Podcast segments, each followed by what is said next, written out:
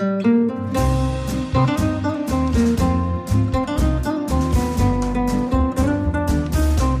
sind beste Freundinnen mit Max und Jakob. Schrei ich oder schrei ich nicht? Und du sagst es mir nicht, aber schrei aber nicht. Leg mich doch am Arsch. Der ultra ehrliche Männer-Podcast. Hallo und herzlich willkommen zu Beste Freundinnen. Hallo? Wie würdest du eigentlich deiner Tochter erklären, wenn sie so einen riesen Dildo findet, so ein Double-Sided Dildo im Kofferraum und sagt, das sieht aus wie ein riesen Gummibär? Was würdest du ihr da sagen? Hat sie reingebissen? Nein, aber sie hat den kurz rausgeholt und damit so rumgeschwenkt. Wie groß ist der? So. Ist wirklich, also so, dass man direkt Penisneid kriegt, wenn man den sieht. Also es ist wirklich so ein Ding, wenn jemand mit dem Ding in die Sauna reinkommt, denkst du so, warte, oh mein Gott, ich habe irgendwas falsch gemacht. Irgendwo bin ich in der Evolution falsch abgebogen. Warum hat Gott nicht alles gleich verteilt? Warum habe ich keinen Double Penis? ist ja also so, wirklich so ein, also ich würde mal sagen, so ein Unterarm ist das. so, so ein Kinderarm eigentlich. Nee, größer als ein Kinderarm. Größer als ein Kinderarm. Ja, so zwei Handgelenke nebeneinander und aus Gummi, so rot, richtig adrig auch. ja. Den hatten wir ja beim Auf die Ohren Ach, Festival. der ist es, ja, der genau, rote. Zum, zum Werfen. Also es ist ja nicht meiner. Aber der hat jetzt Den leider hast du auch behalten? Ich habe irgendwann den wiedergefunden. Ich und der gehörte ja nicht mir, der, der war ja aus einer anderen Produktion. Ich wunderte mich, wo der ist. Aber ja, der ist, und dann lag der jetzt eine ganze Weile in meinem Kofferraum und hat so richtig Patina bekommen. was macht er denn im Kofferraum? Holst du den dann immer Ja, zur wo soll ich den denn hinlegen? Ja, weiß nicht, wo gehst du dann auf irgendwelchen Dates und sagst, ich muss noch mal runter an meinen Kofferraum. Der ist dann richtig kalt so und so richtig eklig. ja, der hat da irgendwie so ein bisschen Ölschmierereien abgekriegt. Also es sieht aus, als ob der in irgendeinem Schornstein war. Gut, das ist ja auch nicht so schlecht, wenn der mit Öl verschmiert ist. Genau, hervorragendes Gleitgel. Und deine Tochter hat den jetzt benutzt und dich gefragt, Benutzt? naja, bespielt. Nein, die hat den kurz rausgeholt, bis ich halt am Kofferraum war und gesehen habe, das, was sie da in der Hand hat. Und dann hast du gesagt, weg damit, das ist meins. Naja, es ist am Ende ein Stück Gummi. Wollte ich grad sagen. Es Ist ist nur ein Stück Gummi. Ist doch nicht schlimm. es ist nicht schlimm, aber A, willst du ja auch nicht auf so einem öffentlichen Parkplatz, dass dein Kind mit so einem Riesendildo rumläuft. Ich habe schon die Schlagzeile vor der Bild vor Augen. Kind mit Riesendildo auf Spielplatz entdeckt. Die Wahrheit braucht einen Muttigen, der sie ausspricht. Bevor wir den Podcast gemacht haben, wäre mir das wahrscheinlich extrem peinlich gewesen, wenn mein Kind so oder ich selber nicht extrem peinlich, stimmt auch wiederum nicht, aber zumindest hätte ich den Gedanken gehabt, oh, ist ja irgendwie unangenehm. Aber jetzt wäre es so, Ich- ich wie du sagst, die- ein Stück Gummi. Ich pack dich in den richtigen Kontext, dann wär's dir immer noch peinlich. Also lass das vor der Kita passieren, deiner Tochter. Es ist Familienfest, alle sind draußen Nee, wäre mir nicht peinlich. Ich fänd's krass lustig. und sie kommt mit so einem Riesendildo da ein. Ich fänd's krass lustig. Ich weiß, wem's peinlich wäre, meiner Frau, und das fände ich noch lustiger. Okay, aber gut, das verstehe ich, wenn es eine Schamverschiebung gibt. Gibt's Sachen, die dir peinlich sind? Eigentlich nicht. Wobei, das ist mir eigentlich nicht peinlich, aber es warf sehr viel Fragen mir auf und war mir ein bisschen unangenehm und hat Bilder erzeugt. Mann, lass mich raten. War es sowas wie die Muschi-Seife, die ich bei meinem Vater gefunden habe? ja, es geht in die richtige Richtung. wo er seinen ganzen Enkelkindern erzählen musste, dass er auf irgendeinem so Hippie-Festival Muschi-Seife gekauft hat, weil er die Form so schön. die Form so schön finde. Sowas habe ich noch nie gesehen. äh, ja, es geht in eine ähnliche Richtung. Wow, gut geraten. Und zwar ist bei uns die Heizung ausgefallen zu Hause übers Wochenende. Und ich hatte keinen Bock, kalt zu duschen. Ich musste da auch an dich denken. Du bist ja ein Kaltduscher. Ich habe es kurz probiert und dann auf gar keinen Fall. Nee, es ist auch wirklich, dein Kopf wird dich jedes Mal wieder fragen, für wen machst du das eigentlich? Wem willst du hier was beweisen? willst du hier jemandem im Winter was beweisen? Ich habe natürlich für mich einen Trick entwickelt Ja. beim Kaltduschen. Sofort voll aufdrehen, sofort runter, Klar. ähm, Atmung langsam Ja. Und in den ersten 30 Sekunden kommt noch das ganze Wasser aus dem Haus raus, ne? Ah, ist ja geschummelt. Genau. Und da kannst du dich dann gewöhnen, dass es langsam kälter wird. Also da kommt es vielleicht mit 15, 14 Grad raus. Ach so, so kalt doch schon. Ja, ja, da Ah, kommt okay. schon recht kalt raus. Ich dachte, so ein schöner warmer Strahl, der dann so langsam weniger wird und am nee, Ende. nee, nee, so- ah, okay. kein warmer Strahl. Mm -mm. Direkt, es gibt direkt so eine Klatsche, so bam, du bist mir fremdgegangen. und dann wird's halt ab da immer kälter und ab da kriegst du die Berliner Straße zu spüren in Form von Wasser. Und dann fällt so ein Duschgang natürlich auch nicht so lang aus. Also du duschst da nicht gemütlich 20 Minuten irgendwie. Also ich hatte mir halt genauso vorgestellt wie du, dass es Kaltduschen an sich so abläuft, dass man am Anfang so ein bisschen warm hat und dann wird's kälter. Wenn die aber Heizung ausgefallen ist, Genau, ist das ist einfach nur halt, und du kalt. kannst auch nirgendwo danach dich aufwärmen. Es ist einfach nur Genau, das vom so. Kalten ins Kalte. Aber ich habe ja wie gesagt dann, weil es mir zu kalt war und dann zurückgezuckt bin, bei meinen Schwiegereltern geduscht, während meine Kinder gefrühstückt haben, also wir sind so, so morgens rüber, und dann duschte ich dort und sah in dieser Ablage für die Duschgels einen Intimrasierer. Nein. Wie alt sind deine Schwiegereltern? Ich glaube so 70 oder Ende 60, ich weiß es nicht genau. Okay. Und ich hatte mich halt gefragt, Oh wer, oh Gott, oh Gott. von wem ist dieser Intimrasierer? Aber was tippst du, von deinem Schwiegervater oder von deiner Schwiegermutter? Ich vermute von meiner Schwiegermutter. Und ich hab's, muss es wahrscheinlich auch revidieren. Es wird kein Intimrasierer sein. Doch, doch, doch, doch, da hast du genau nein, nein, nein. richtig. Es ist ein Beinrasierer. Uh -uh. Da wird immer schön die Punani mit poliert oder dein Schwiegervater poniert sich den langen, straffen Lachs. Den reibt er immer so ein bisschen an, dass er so halb auf dem Halbmastig steht, dass er, dass er den besser rasieren kann. Und dann wird er, natürlich duscht der dabei nicht kalt, ne? Das kannst du nicht machen. Nein, das kannst du nicht. Nein. Da muss er schon richtig guter sein. Da muss er schon richtiger Bimskönig sein. Da, dass der da halb auf Halbmast steht, unter der kalten Dusche. Da hast du schon alles gesehen. Ja, und äh, während ich dann da in der Dusche war, klopfte meine Tochter an die Tür und ich. Und du hast gerade den Intimrasierer benutzt. nein, und, in der Russenhocke, um mir die Kimme zu rasieren. und diese Gedanken hatte, die du gerade äh, vollziehst, fragte mich meine Tochter, ob ich denn ein Frühstücksei haben möchte. Proteine sozusagen.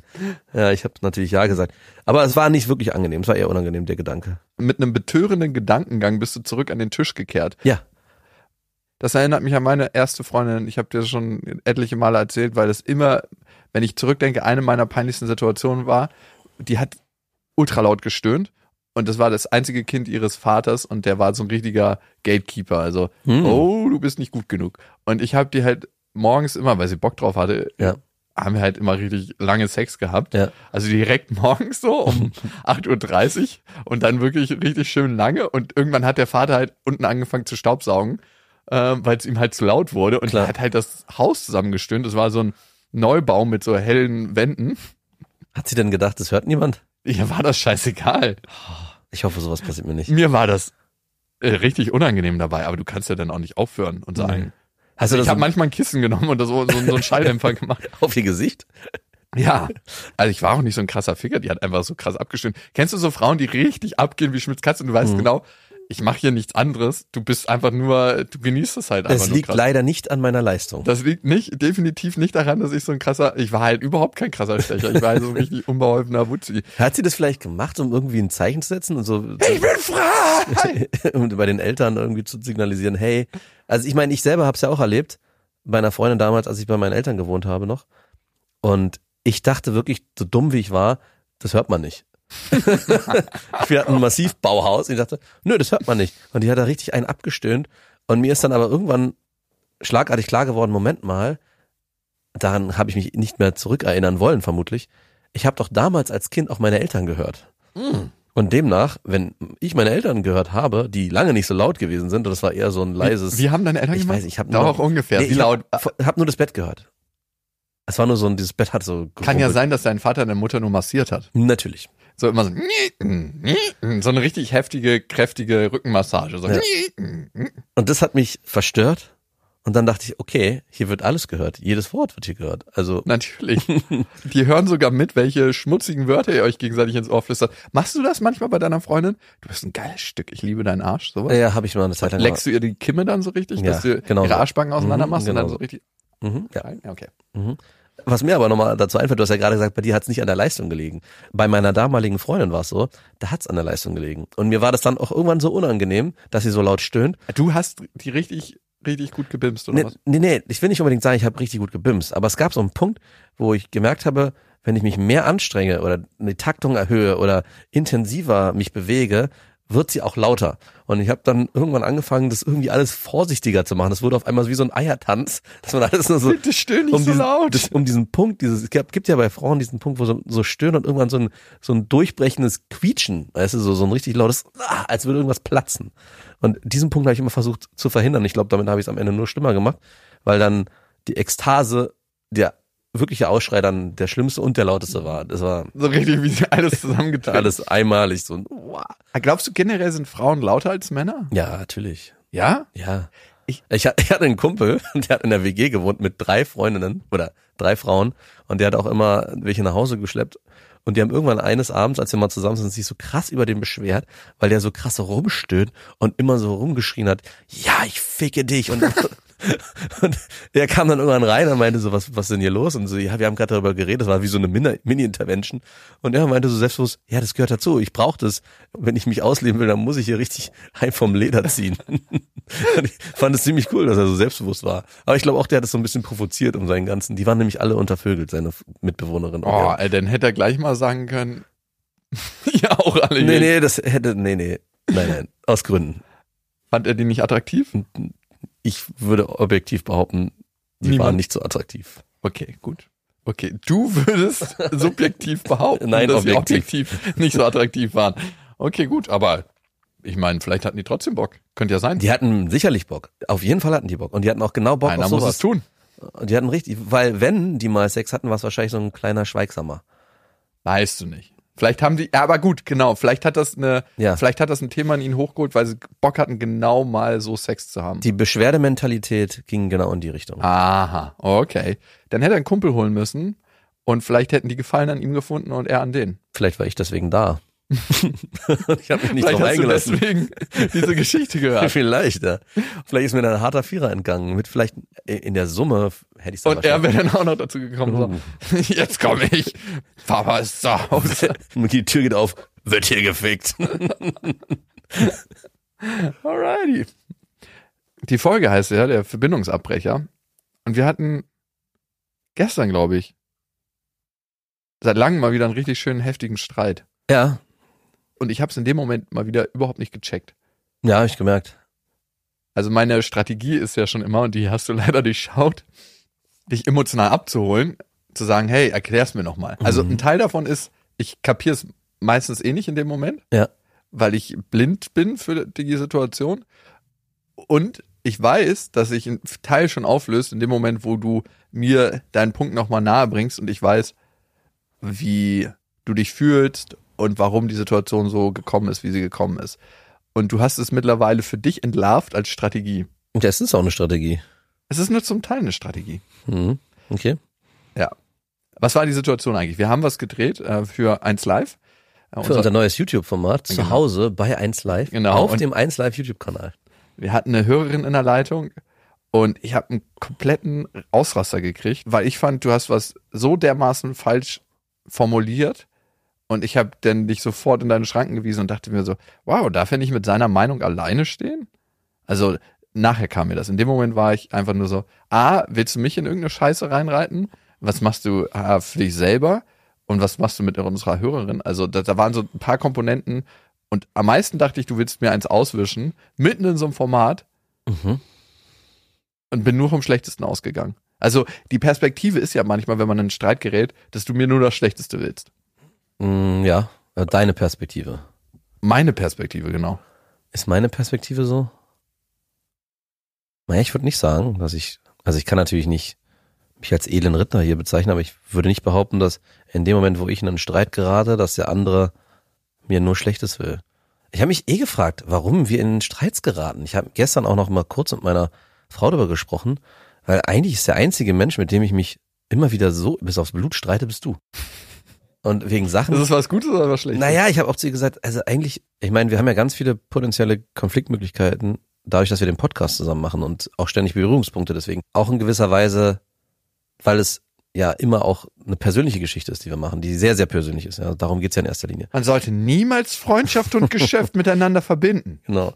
Und was ich mir eigentlich wünsche, jetzt hast du ja gerade gesagt, was du deine Strategie ist, mich immer zu fragen, was ich so mir wünsche. Und gestern ist mir dann nochmal aufgefallen, mit einem Freund, und ich würde schon behaupten, dass wir Freunde sind, Wow, Dankeschön.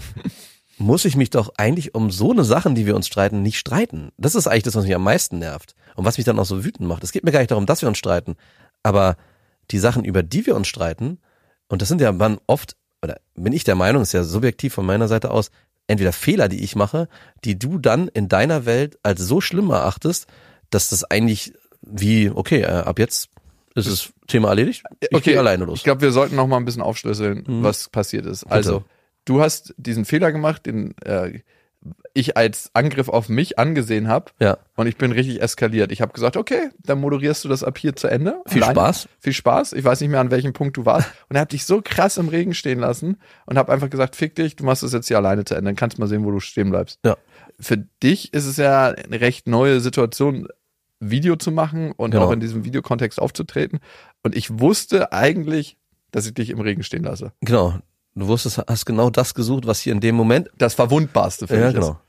Und das ist absolut asozial. Genau, und das, das habe ich auch gestern beschrieben. Ich meinte zu meiner Frau, das macht doch ein Freund nicht. Wo gab es eine Situation, wo ich mal mich so verhalten habe? Und Du machst es nie mit mir. Das ist ja, Ja. das, was mich so tief traurig macht. ich meine, mich hat's auch gestern wütend gemacht hier, aber gestern Abend hat's mich gar nicht mehr wütend gemacht. Und es ist auch völlig okay. Ich habe einfach nur für mich festgestellt, ich möchte es einfach nicht mehr. Punkt. Also es ist so, war so, ey, und ich habe zu dir auch gesagt, das mache ich ja auch eigentlich selten, ich benutze ja eigentlich keine Schimpfwörter, ich meine, du bist ein Arschloch. Und ich meinte, das nicht mal so in, der, in dem Sinne, man kann ja sagen, hey, bist du ein Arschloch? Und der eine sagt, ja, ich denke schon, dass ich ein Arschloch bin und finde das irgendwie positiv oder so. Aber das ist auch keine Beleidigung gewesen. Es war einfach nur, Eine für mich ist eine Feststellung, an dem Punkt, es ist einfach arschiges Verhalten. Das kann man gar nicht anders beschreiben. Es ist einfach so, Punkt. Und ich glaube auch, da würden mir viele zustimmen, wenn jemand sich so dem gegenüber verhält, dass, dass es eine Art und Weise ist, die eigentlich nicht geht. Würde ich jetzt behaupten.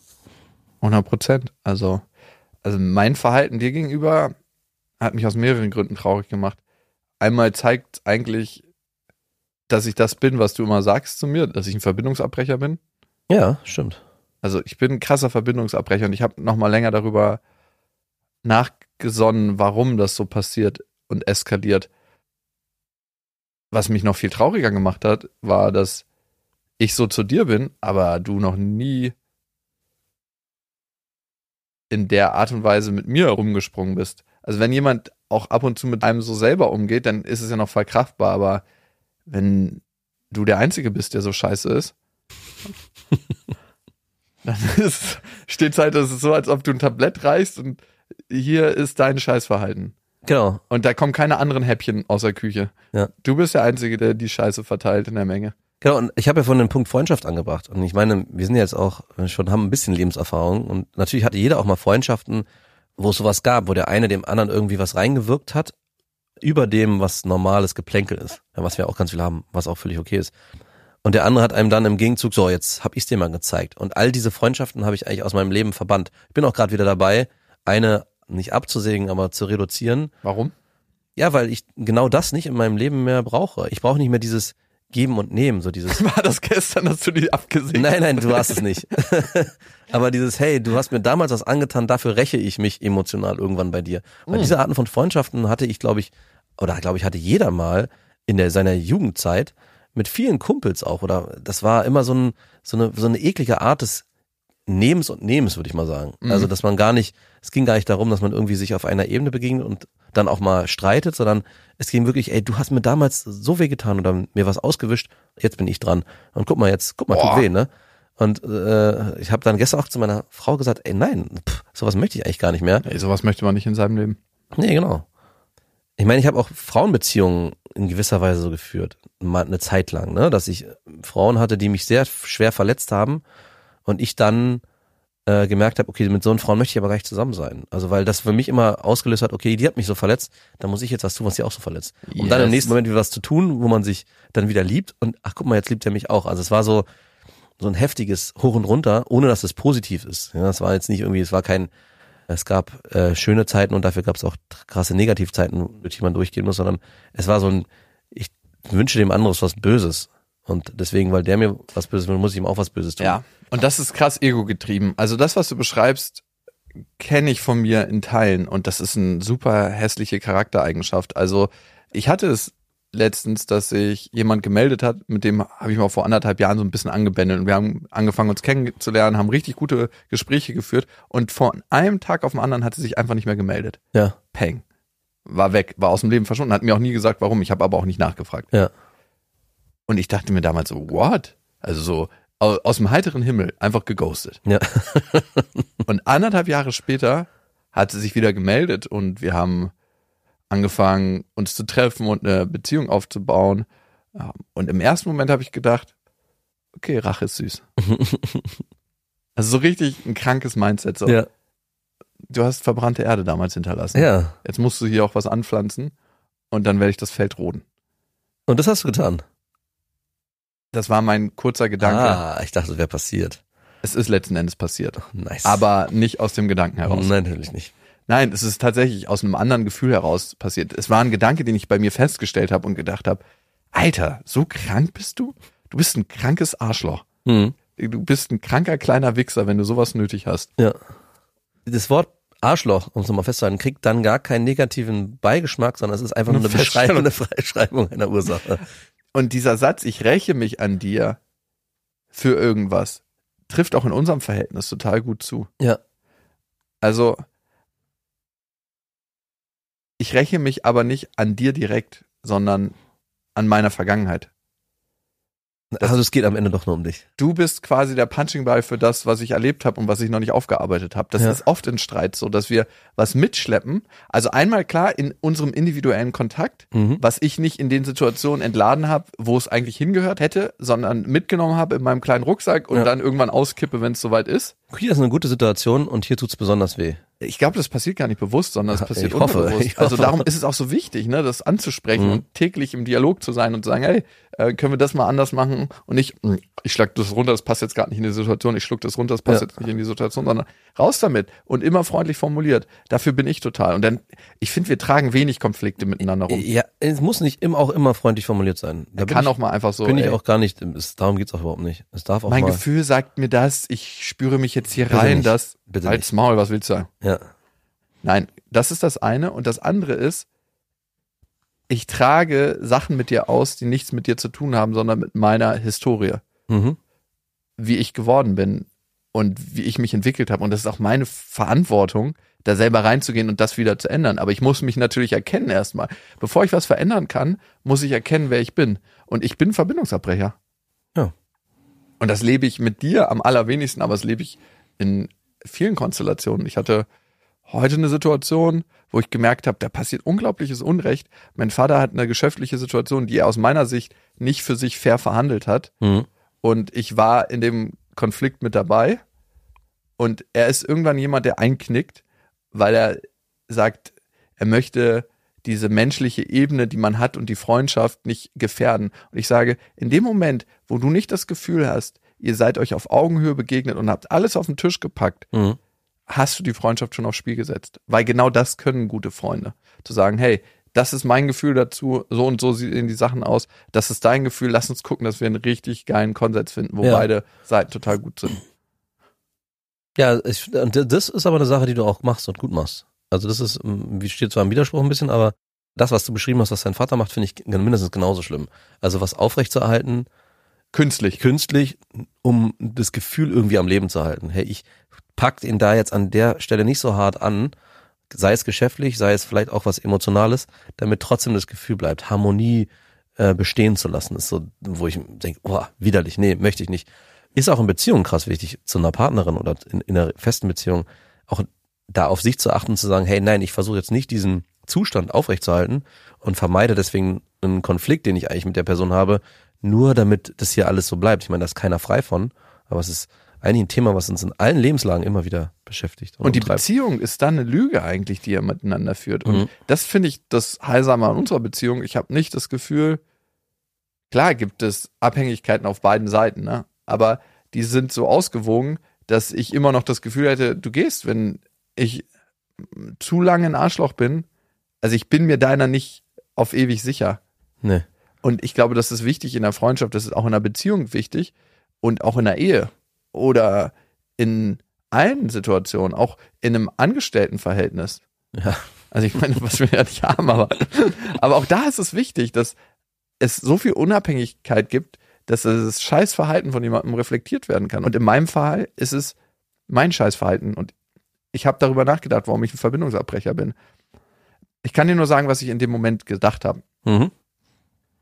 In dem Moment kommt so ein Gefühl auf von, okay, scheißegal, ich habe das immer gewusst, ich mache das dann jetzt ab jetzt alleine. Mhm.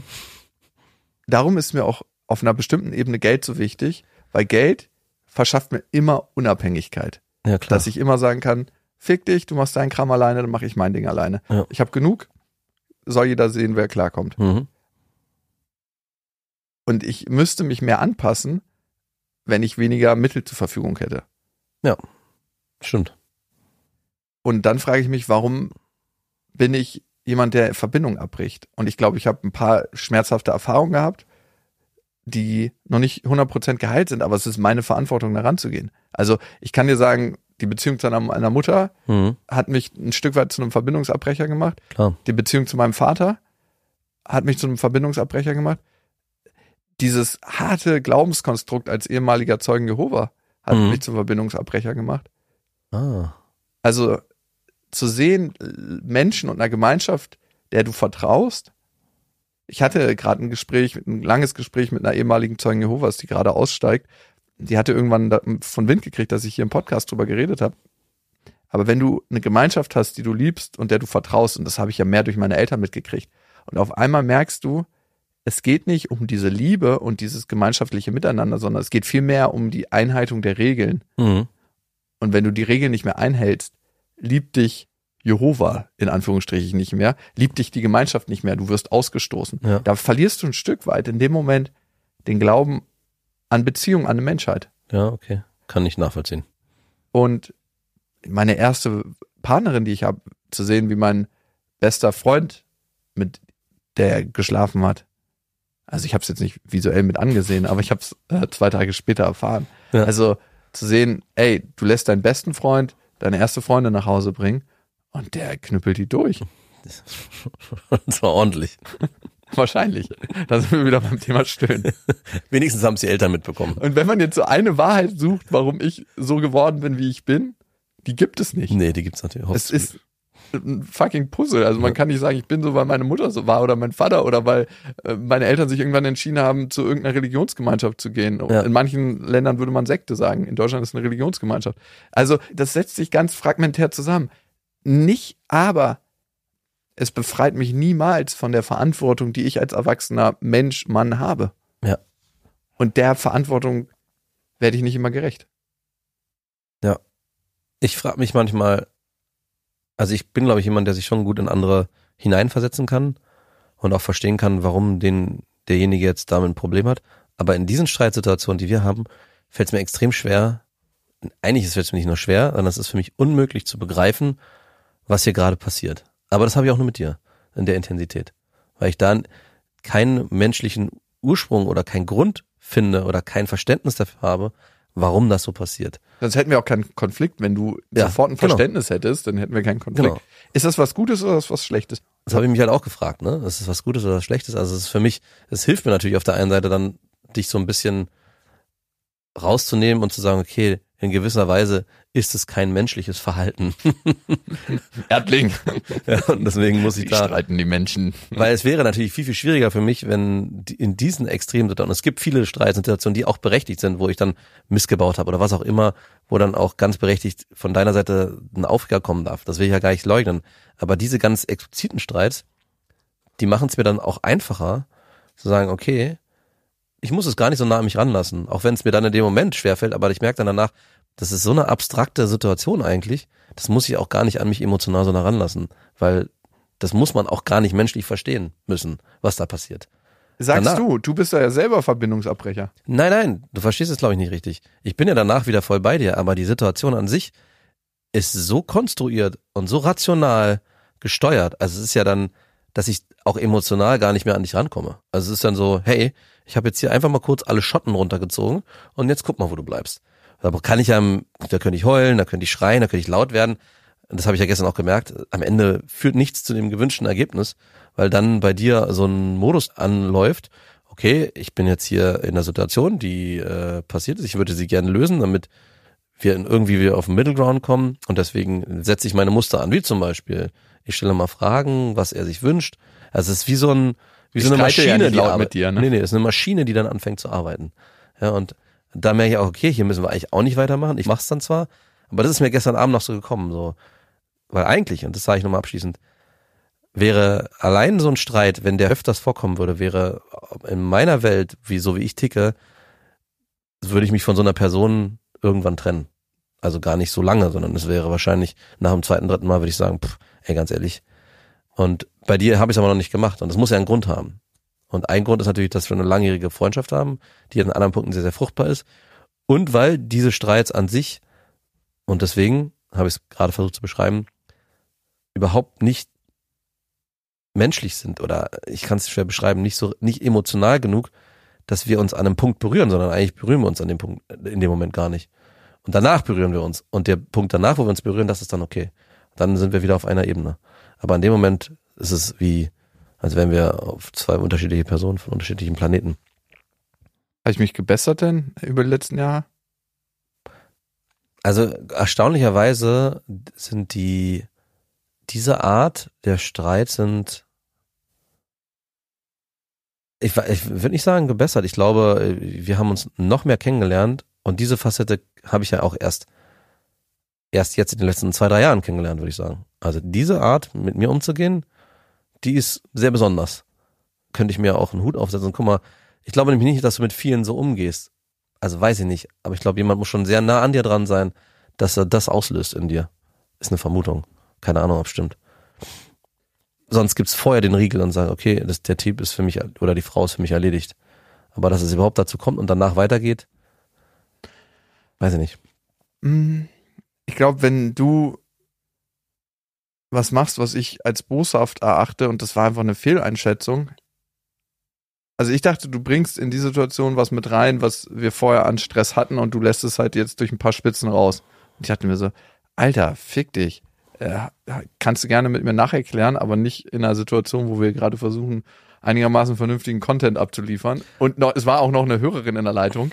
Also es war wirklich, also maximal unprofessionell. Und die musste das alles mit anhören. Von meiner Seite wäre es auch eskaliert, wenn die Hörerin nicht da gewesen wäre. Noch mehr. Wäre vielleicht schön gewesen. Hm. Also ich hätte es vielleicht in dem Moment gebraucht. Aber die Hörerin war einfach nur so ganz still und hat sich das Ganze so angehört. Na gut, sie war ja Domina und sie weiß ja, wie Sklaven ticken. genau, wir haben da eine Domina interviewt. Ich habe in dem Moment schon gemerkt, Alter, was machst du da gerade? Und von den ganzen Leuten am Set war es mir auch ja ein bisschen peinlich irgendwie, weil da sind ein paar Leute. Ich bin ja nicht laut geworden. Ne? Nee. Wir, wir waren nicht laut. Nö. Überhaupt nicht. Aber jetzt sagst du gerade, du hast in dem Moment schon gemerkt, was machst du da gerade? Ein bisschen, ja. Also stimmt es schon, dass du dich in einer gewissen Weise abkapselst und wie so eine Maschine dann funktionierst und ein Muster abfährst. Ich kann mich total gut selber Ja, beobachten. ja, ich, we- aber ist, das ist dann auch wirklich passiert. Weil ich Nein. weiß immer nicht so richtig, weil ich krieg dich ja dann nicht. Ne? Ich stelle ja dann auf menschlicher Ebene, bin ich der Meinung, Fragen wie, wollen wir nicht einfach neu anfangen? Oder ich versuche ja dann in dem Thema zu bleiben, ohne, oder ich sage dann, hey, das war blöd von meiner Seite auch, ich entschuldige bitte, können wir es einfach nochmal machen und das Thema vergessen, weil es war von mir nicht so gemeint. Und da komme ich ja gar nicht an dich ran. Das ist ja so prallt wie von einer Metallhülle. Das ist übrigens auch das, was ich am Menschen am meisten hasse. Leute, die austicken bei bestimmten Punkten. Also ich würde mich auch nicht als so einen Typen beschreiben. Nee. Also ich möchte nicht, dass du dich unfrei fühlst, weil ich, oh, das ist wirklich die allerhässlichste Eigenschaft. Wenn ich an eine hässliche Eigenschaft bei Menschen denken muss, dann wäre es, wenn jemand bestimmte Triggerwörter hat, die du nicht sagen darfst, und wie so ein Ei hat. Bin ich so? Nee, eigentlich nicht, aber es gibt manchmal Gründe, die ich nicht so richtig erkenne vorher. Oder ich glaube, es ist was geklärt. Also, um mal ganz ehrlich zu sein, ich wusste, das war nicht geklärt, was auch immer vorher gewesen ist. Das habe ich ja gespürt. So, und dachte aber, okay, ich kann aber keine Rücksicht auf dich nehmen. Wenn du mir sagst, es ist geklärt, dann muss ich das akzeptieren, was du sagst. Ich kann nicht fünfmal zwischen den Zeilen versuchen zu lesen. Wenn mir dann das Gegenüber nicht klar sagt, hey, es ist doch nicht okay, dann nehme ich irgendwann das, was er mir sagt und es ist dann für mich auch gesetzt. Ich wusste aber, dass es nicht geklärt war und bin natürlich dann trotzdem in meinem normalen Modus, weil ich darauf keine Rücksicht mehr nehmen will. Und in dem Moment, wo du dann ausgerastet bist, habe ich gemerkt, okay, es ist doch nicht geklärt und jetzt kommt es raus. Und deswegen habe ich dann versucht, trotzdem die Situation aufzulösen, indem ich versucht habe, hey, okay, ja, lass uns ja, gerne dann das jetzt erstmal beenden, dann können wir danach, das habe ich nicht gesagt, aber das habe ich zumindest gedacht, danach darüber sprechen. Aber du gehst dann darauf nicht ein. Und ich glaube fast, es ist ein, ein Mittel für dich, das zumindest in dem Moment aufzulösen, für dich, weil danach bist du ja eigentlich tiefenentspannt. Dann ist das Problem, was vorher war, zumindest für dich gelöst. Und das ist, was ich meine mit dieser Verlagerung von, Ist es immer so eine Rache. Energie Ja, rauslassen? genau. Eigentlich ist, ist Konflikt eigentlich immer eine Energie rauslassen, die nicht immer nur zu dem Zeitpunkt entsteht, Genau. sondern ein Ventil, ja, Emotionen abzulassen, bin ich so ein Lagerfass von Emotionen und ich muss es dann einfach Ja. irgendwann noch. Ja. Dankeschön, dass du mir geholfen hast, mein Ventil zu öffnen. Doch, wirklich, das bist du. Das ist gut, beschreibt's gut. Das gibt's auch immer, ich merk's ja auch immer, Montag, Dienstag das sind schlechte Tage. Donnerstag, Freitag ist besser. Das ist nicht der Mensch, der ich sein will, aber der ich wahrscheinlich in Teilen bin. Jetzt ist die Frage, haben Konflikte nur was Schlechtes und je intensiver sie sind, haben sie nur was Schlechtes und ich hatte die intensivsten Konflikte mit dir, mit meiner Ex-Freundin, mit meinem Vater, ab und zu mit meiner Mutter, ganz selten mit meiner großen Schwester, ganz selten mit meiner älteren Schwester, weil ich die eigentlich gar nicht an mich ranlasse. Mhm. Also mit der lebe ich ja eine sehr oberflächliche Beziehung. Ja. Mit meiner kleinen Schwester auch eigentlich gar nicht. Es sind eigentlich die einzigen Menschen, mit denen ich Konflikte habe. Also es sind ja genug. Reicht ja. Aber ich würde es auch in eine Reihenfolge packen. Also ich würde sagen, die meisten in Sachen Häufigkeit hatte ich mit meiner Ex-Freundin einfach, weil es Mhm. so war, ne? Weil wir eine intensive Beziehung geführt haben. Aber es hat auch immer was mit emotionaler Nähe zu tun. Klar, Je härter die Konflikte sind, also je näher du an mir dran stehst, desto mehr kannst du mich verletzen. genau. Es ist so ein bisschen so, als ob ich alles schon runtergelassen habe und wenn du dann einen Pfeil schießt, dann denke ich mir so, Alter, das hat er jetzt nicht gemacht. und dann geht Schotte für Schotte für Schotte für Schotte zu und das bin ich wie so ein Transformer, Ja, der seinen Kampf austrägt. Genau. Das ist die Maschine, von der ich gerade geredet habe. Wozu sind Konflikte dann gut? Um das Thema zu lösen und dann beim nächsten Mal eine schwächere Form dieses Konfliktes zu erleben, meiner Meinung nach. Also ich glaube, wir können die Konflikte für irgendwas nutzen. Also sie müssen ja irgendeinen Nutzen haben, sonst würden sie nicht auftreten. Also Ja. ich glaube, es gibt nichts auf der Welt, was nicht auch in irgendeiner Form Nutzen hat, sonst würde es nicht auftreten. Auch wenn der Mehrwert manchmal schmerzhaft ist, manchmal ekelhaft, manchmal wie auch immer. Mhm. Also es gibt, ich klammer das mal so ein, es gibt sehr, sehr wenig Sachen, die in irgendeiner Form keinen Nutzen haben. Ja. Aber für das Individuum, was es dann vollzieht, wahrscheinlich schon. Also in erster Linie, um Emotionen aufzulösen, die nicht immer in der Situation entstanden sein müssen, Mhm. sondern die auch mitgetragen sein können. Ja. Und in zweiter Linie, und ich glaube, dafür müssen wir den Konflikt nutzen, ist, das eigene Muster zu erkennen Ja. und Stück für Stück aufzulösen. Und wenn du mich manchmal fragst, was du mich noch nie gefragt hast, by the way, wozu ist das Leben gut? Wir kriegen bestimmte Muster aufgeholfen Mhm. und können die dann wieder auflösen. Super. das ist alles eine, eine Reise ins Ja, Nichts. ich habe mal dein Zimmer ähm, unordentlich gemacht. Räum das mal wieder auf bis ans Ende deines Lebens und Ja. dann mach's gut. Ciao, ciao. Wenn du dann fertig bist, darfst du auch wieder gehen. ja. Ja. Tschüssi. Das ist so ein bisschen die Frage nach dem Sinn des Lebens. Ja, es ist nicht nur das, aber das ist ein Teil. Das scheiß unordentliche Zimmer aufzuräumen. Und bei mir stehen auf jeden Fall noch ein paar Schimmelgläser rum. Ja. Was ich sagen kann, ist, ähm, was mir sehr gut tut, ist, dass du mit mir durch die Konflikte durchgehst. Ja.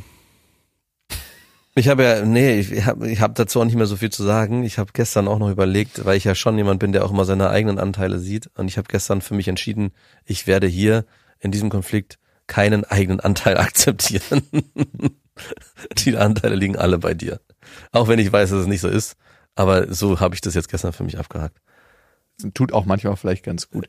Ich glaube, ich brauche noch mal ein bisschen was Leichtes. So ein Cocktail. Vielleicht haben wir irgendwas mit Sex oder irgendwas, was so Leichtigkeit hier noch reinzaubert. Bitte. Wir finden es in Hörermails meistens. Und darum gibt's gleich noch eine kleine Hörermail. Und jetzt geht's weiter. Ihr könnt uns auf Amazon Music abonnieren. Ihr könnt uns auf Spotify, auf Deezer, auf iTunes abonnieren und überall, wo es Podcasts gibt. Und auf iTunes freuen wir uns sehr über eine Bewertung. Da gibt's so Sterne, die man hinterlassen kann. Ein bis fünf, das ist ein Klick. Das geht mega fix. Und wenn ihr euch ein bisschen mehr Mühe machen wollt, könnt ihr auch noch was schreiben. So ein paar Wörter, paar Zeilen. Aber wir kriegen ziemlich hartes Feedback, muss man sagen.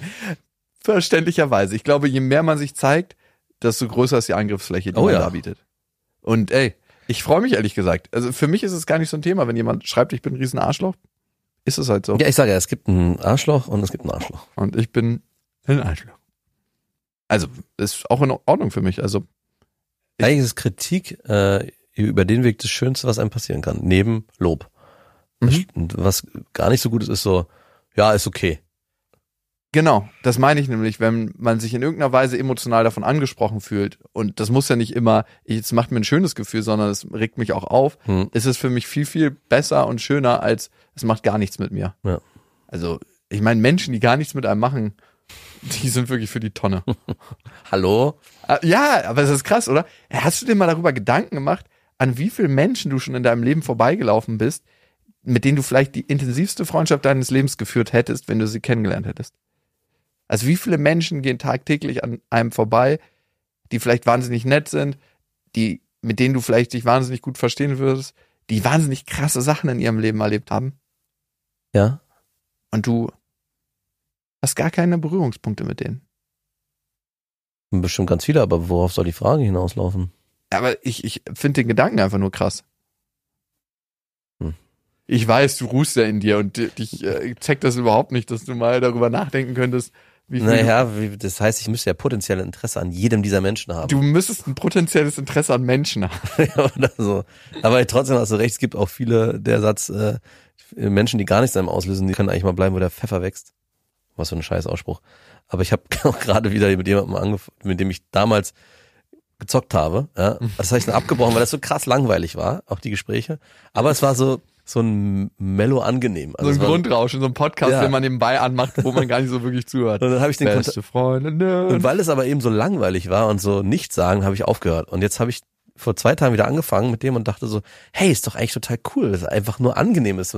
Und jetzt heute denke ich schon wieder so, ich weiß schon ganz genau, warum ich damals abgebrochen habe, weil es einfach fucking langweilig war. Ich muss dich leider wieder ausstellen für fünf Jahre, bis ich mal wieder so ein Grundrauschen in meinem Leben brauche. Mach's gut, du Trottel. aber genau so, ey. Warum sind Menschen langweilig? Für einen persönlich, muss man ja sagen. Ja, ne? glaubst du, diese Menschen sind dann grundsätzlich für alle anderen Menschen auch langweilig? Nein, nein, nein, sind sie nicht. Safe. Nein, weil es es, gibt eine objektive Langweiligkeit bei Menschen. meinst du? Natürlich. Nein, glaube ich nicht. Das würde sich krass Hm. widersprechen mit ganz vielen Leuten, die Beziehungen führen, die ja in meinen Augen total langweilig sind. Die müssten ja untereinander auch spüren, dass das, was sie machen, langweilig ist. Aber ich glaube, es ist nicht so.